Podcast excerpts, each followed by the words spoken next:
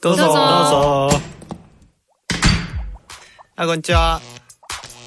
初めて来たんですか？どうも。ゆっくりしていきや。え？私たち？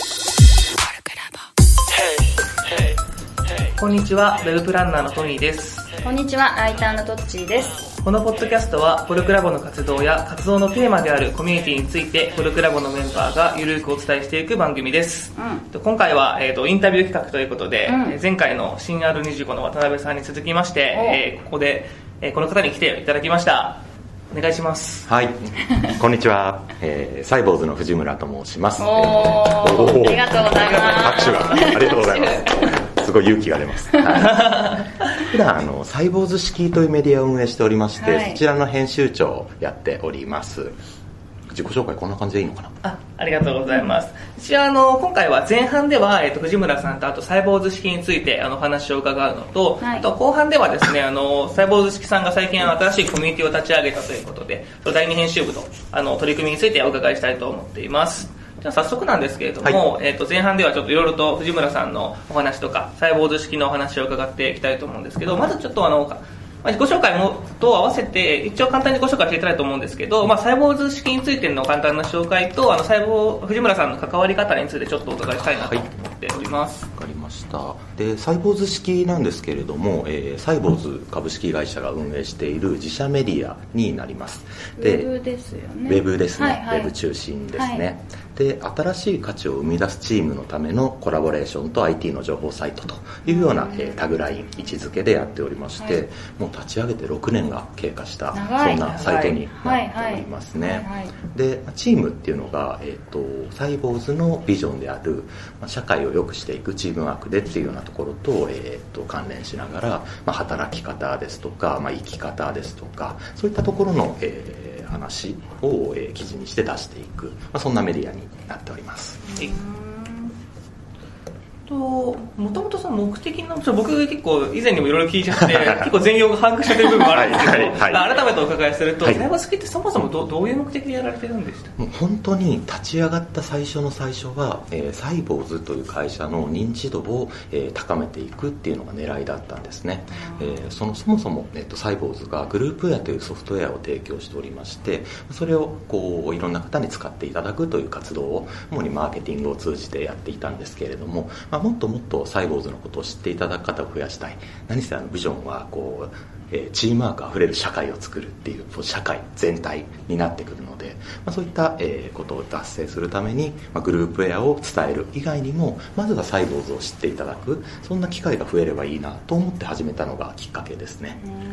確かにそのその時期って、そのサイボーズっていうのはグループウェアのイメージで、まあ、働き方とかが先進的であるみたいな印象はそんなになかったかもしれないですよね、そうするとやっぱりメディアの影響がすごい大きかったそうですね、はい。まあ、メディアもあり、はい。えー、とサイボーズ自体がこう働き方を自分たちでまずは変えてきたっていうのが大きいのかなと思いますね、うんうん。ですのでまさにおっしゃった通りあの立ち上げる前はまだまだグループウェアを提供する会社だったと思うんですけど、はい、知る人ぞ知るっていうか使ってる人はみんな知ってるけどっていうあ感じですよね、そうなんです、はいはい。社会人になって会社に入ってサイボーズのグループウェアが導入されていて、はいはい。そこでサイボーズを知っているっていう方は結構多かったんですね、なので、えっと、会社員の方はサイボーズのことを知っている。ですけれども例えば会社員以外の方、まあえっと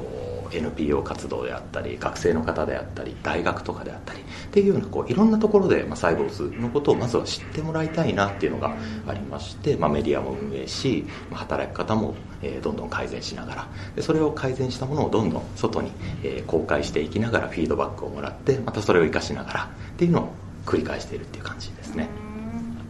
その中で藤村さんとそのサイボーズ式の関わり方っていうのはどどういう関わり方はい。を、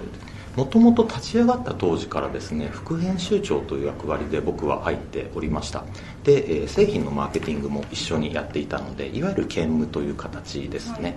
でサイボーズ式が立ち上がった当時は、えーっと初代編集長の大月と私ともう一人専任で、えーっとサイボーズ式の担当をしている人の3人で始まったっていう感じですね。あ3人で。はい。ああじゃあ少ないところから。そうですね。温度メディアあるあるというか こう最初はこう少ない人数でスモールスタートで作っていくっていうことがありますね。西村さん自体はもともと IT 系の記者だったんです、ね、ありがとうございます。そうなんです。あの社会人になった最初の会社がメディアの会社におりましてそこで、えっと、編集者記者としての仕事を4年ほどやってました。でそこからサイボーズに入った時はマーケティングの仕事を、えー、やるっていう形で入って実際にやっていたんですけどまさか事業会社に来てもう一度メディアをやるとは思っておらず、ね、いろいろびっくりしてますね。僕も昔からずっとサイボーズ式は拝見していて結構あのこれ企業で出すコンテンツとしては結構すごいもの出すなみたいなものもあってですね。攻めてるなって。攻めてるなって。例えばあのその社長さんにが、えーと、例えば何かこう、えー、会社に対して、えー、なんだろうここどうなんだみたいな問題があった時にそれを自ら社長にインタビューして記事に出しちゃうとか結構そうですそうですとかすごいいろんなものがあって、まあ、外から見ててもいろいろ印象深い記事ってあるんですけど、うん、やっていく中でちょっとこれはあの印象に残ってるなみたいなものってあったりしますわ、はい、かりました。あの去年に出した記事なんですけれども、えー、プレミアムフライデー関連の、えー、記事ですね、うんプレミアムフライデーってありがた迷惑ですよね。と日経新聞で意見したら経産省がやってきた。こういった。すごいですよねタイトルがそもそも。タイトルからねちょっとこう尖っているというか、はい、はい。はい、よくこういう記事を出すなっていう感じもしたんですけど、まあ、編集したのは僕だったりします、はい、内容はどどういう感じに、はい、あのサイボーズはですね、えっと、今年の8月8日まで20周年だったんですねでそのまあいわゆる周年のタイミングでいろいろなまあ仕組み仕掛けというか施策をやっていきたいなという思いがあって、はい、でそこでやったのが働き方改革に対する問題提起だったんですね。働き方改革って楽しくないそれってなぜっていうような問題提起をして、まあ、動画を出してみたりっていうのの一環であの新聞広告を出したんですねあのプレミアムフライデーって本当にありがた迷惑じゃないですかみたいなそういったあの内容のそこから攻めてるってことですね。そうですね。その段階から攻めているっていうのもあるんですけれども、それはまあサイボーズとして社会に対する問題提起をしながら、まあ、そういった課題を解決していく、はい、まあ、そんな会社でありたいっていうような思いも込めてこういった活動をやってるんですけれどもでその新聞広告を載っけたらですねあの載っけたその日の朝に経産省の方からお電話をいただきまして やばいと。これは怒られると。誰宛に来るんですか？えっ、とね広報宛てに来たのかな確か。はいですね、はい、でも本当にドキドキしながら、はいはい、あの電話を受けてあの情報共有してもらったら「ありがとうございます」って言われたんですね。あそっちだったんですか、はい、プレミアムフライデーをいじってもらってありがとうございます。どんどん盛り上げていきたいです。みたいな。なんじゃそれっていう。なんじゃそれ感ありますね、はい、へえっていうところから経産省さんが一度あの弊社に来ていただいて、まあ、情報交換をしながら一回、えーと、社長の青野と経産省の、えー、方が、えーと、お会いする機会があって、まあ、その時に話していた内容をやっぱり記事にしてみたっていうなんかこういった流れですね。面白い、うん。なんかそういう例えば広告とそのメディア温度メディアがまあ、割と上手に連携してるのって、あんまりないかもしれないですね。確かに。多分社長直括なんですか編集部って。えっ、ー、と直括ではないですね。部署も異なりますね。あそうなんですね、はい、ただあの社長自体がですね自分にしかできない仕事が2つあるっていうふうによく言っていて、うんうん、1つが意思決定ですね経営の、はい、もう1つが広報っていうふうに言っていますね。なので、えっと、私が所属している、えっと、コーポレートブランディング部というのは広報の仕事も、えっと、やることが多いんですけれども、うん、やっぱりそこと密接にリンクしながら、うん、えー、やることができるっていうのは、えーアドバンテージとしてあるかもしれないですね。すごいあると思いました、うん、今の聞いて、うん、はい。その自分たちの会社に起きてることとか自分たちの会社のユーザーさんに起きてることをこう取材して出していくっていうスタイル自体が、うん、まあ、本来もっとあってもいいんですけど、うん、そこがすごいあの独自性になっている部分があります。確かに。あの公明正大っていう文化をサイボーズ大事にしているんですね。どんなことでも嘘をつかずしっかりと,、えー、っと出していく明らかにしていくっていうのがってでそういった、まあ、良くない情報とかもね、まあ、出すというか本当にそういった姿勢でやっていますねなのでそこがあのメディア運営にもすごい生きていて本当にあの嘘をつかない、うん、本当に真摯に今読者の方が知りたいこと会社の伝えたいことではなく読者の方が本当に知りたいことをベースに企画を立てることが多いのでそれがあの独自性につながっているのかなとも思います。じゃなんか先ほどあのあのプライムフライデーのところで働き方改革の話あったと思うんですけど、はい、まあ、その記事以外の部分でもいろいろと取り組みされているところを興味深いなと思ってたんですけど、はい、直近だとあの関連するところだとあのありきりと呼ばれている作品とかがあったりする、と思うんですけど、そ、こら辺もちょっと簡単にご紹介していただいてわかりました。まさにあのプレミアムフライデーのこの記事の発端になったのはありきりという取り組みなんですね。でこれが、えっと、先ほどお伝えした働き方改革が楽しくないのはなぜっていうメッセージを、えー、伝えていく、まあ、そういった、えー、ブランディング施策になっております。であのありきりなんやねんという感じだと思うんですけど 本当にアリとキリギリスの2人が、えーと、働き方について話をするような動画になっていて、はい、これ YouTube でも公開されていたりするんですね、はい、はい、であの本当にアリとキリギリスが喋っていることってあの僕たち普通の会社員があの居酒屋とかで喋ってるような なんかそういうようなテーマにはなっているんですけれども、はい、本当にリアリティありましたよね。ありがとうございます。させていただきましたけど面白いですよね。こういう会話してるしみたいな。そうそうそうそう。まさにそういったところから働き方改革ってどういうことなんだろうっていうのを自分ごとでもう本当に張り切りを自分に重ねて、まあ、考えてみる。なんかそういうようなきっかけになれる、うん、そう企画を、えー、20周年にやったっていう感じですね。入り口のとこにねあのぬいぐるみも。そうなんです。あのこれね ラジオなのであのありきりのぬいぐるみをちょっと見せられないのが 大変申し訳ないですけれども。写真撮ってね、はい、クリエイターの人選がすごいいいですよね。内山裕二さん、はい、上宇佐ビルキーロペを、えーと、作られた内山裕二さん方に、えー、作っていただきました。あれはなんかあのみんなで話し合ってこの方がいいだろうみたいな感じだったんですそうですね。あのプロジェクト自体が実は、えっと、1年以上かな仕掛けやっていたプロジェクトになりまして最初は全然違う形だったんですよ。それこそ「サイボーズ20時間テレビをやろう」みたいな20周年なのでっていうところから実は起案が始まっているんですけどまさか働き方改革を提案するようなアニメになるとは思っておらずその間チームでもう本当にディスカッションしながら決めていったっていう結構息の長いあの実は出るまでに長くなった企画ではありましたね。働き方改革がなんか息苦しいよねみたいなのって割と今他の人もいろいろ言ってるかなっていう感じがするんですけどそういう空気がまだない頃だったんですか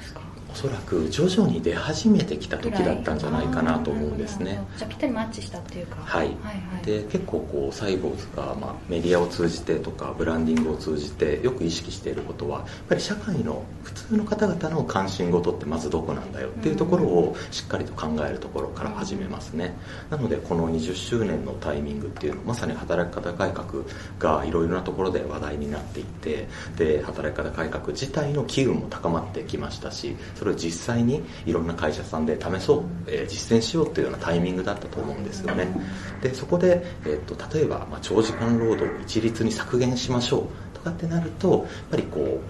どの会社もどの会社員の方もあの時間働く時間をただひたすら削減したいってわけでもないはずなんですね。その人のライフステージとか、まあ、タイミングによっていっぱい働きたいっていう方もいてもいいと思いますしそれこそ自分は今仕事よりも家族っていうような形にして、えっと、何でしょう仕事の比率を下げるみたいな。個人個人だと多分働き方とか生き方って多様なはずでそれに応じて働き方っていうのもそれぞれ違うはず。なのに一律に何かをしようっていうこういう機運って、えー、とどうなんだろうっていうのは実はそういうところから始まったそういう問題意識から始まった企画だったんですね。なので働き方改革楽しくないのはなぜだろうっていうような問いかけをしてこの僕たちのメッセージには答えはないんですね。ただそれを見た皆さんが実際に当事者意識を持って何かしら働き方自分なりの働き方改革を進めていく。そういったことができればいいんじゃないかなとは思ってやっていました、まあ、そのある程度賛否あるだろうっていうことをある事前に織り込みながらあの作っていくところがやっぱすごいかっこいいなと思っていつも見ていて。ありがとうございます。それこそありきりより前のあの大丈夫とあの映像作品の時も、はい。はい、あの賛否あったものをサイトにまとめて出したりしてましたよね、そうですね。本当にあの賛否両論あっていいと思うんですよね、やっぱり特定のメッセージを誰かに伝えてそこから賛成ばっかりだと議論って起こらないと思うんです。でえっとまあ賛ではない意見もありながらそういった2つの、えっと、意見を通じてこのテーマが話し合われていく。そういった状態っていうのが社会課題の解決につながるんじゃないかなと思っていますしむしろそういった、まあ、非の意見っていうのも歓迎というかそれをもとに皆さんが考えるきっかけになればいいなと思っていますしまさに大丈夫の時にも、えー、ありきりの時にもサイト上でそういったあの、ソーシャルメディアの声っていうのをサイトに入れていて本当に賛成だけじゃなくて、えーと、非の方の意見も取り入れてそれが見えるようにしていたっていうのはありますね。そういうのってなかなかその企業としてこう確固たる意思がないとできないことなので横から見ていてすごいなと思いながら。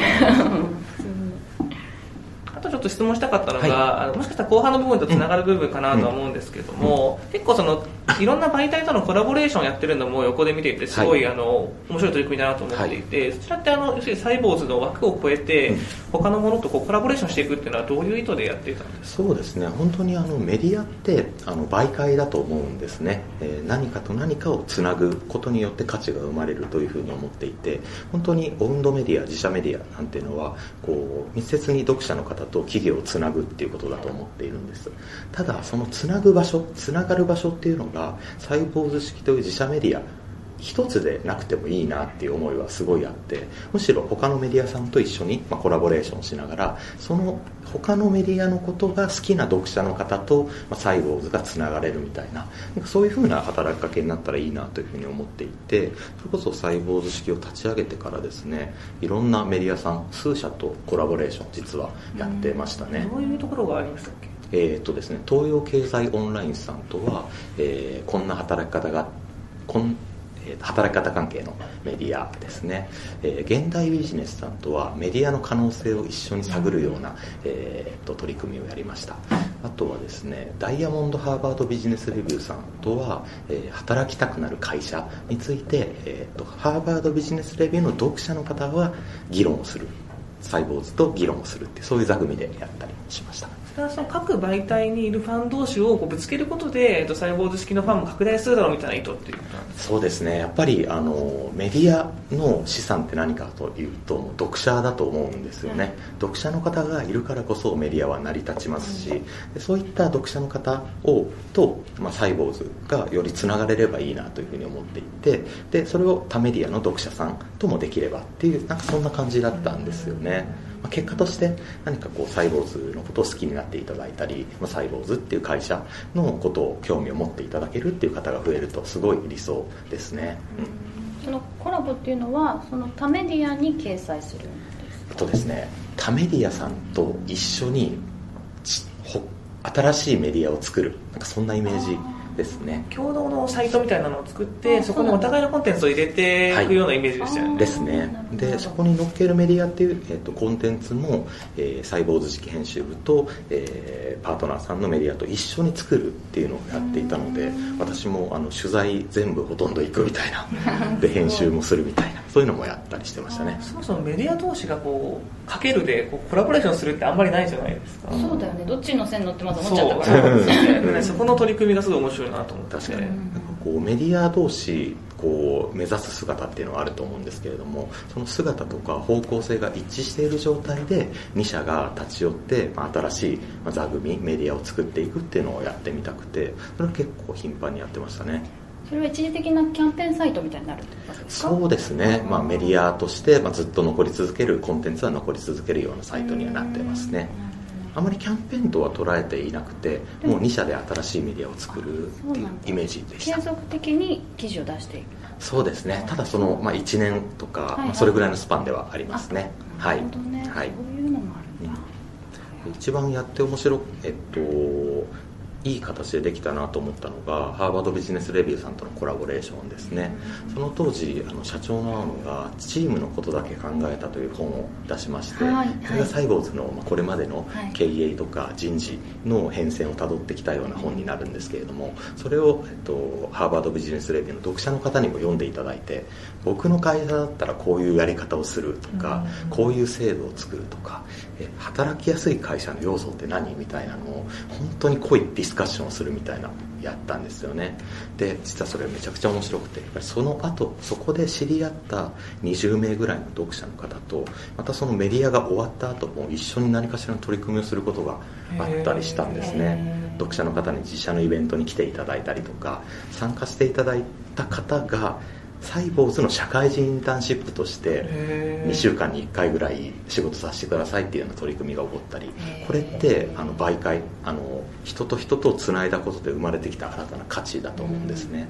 なので端的に、えっと、コンテンツや記事を作るだけではなくその取り組みを通じて何か新しい価値が生まれていく。そういうことがやれるといいなと思ってやっていて、まあ、結果としてできたのでこれはすごい印象深いですね、なんかまさに後半のファンコミュニティにつながるようなそん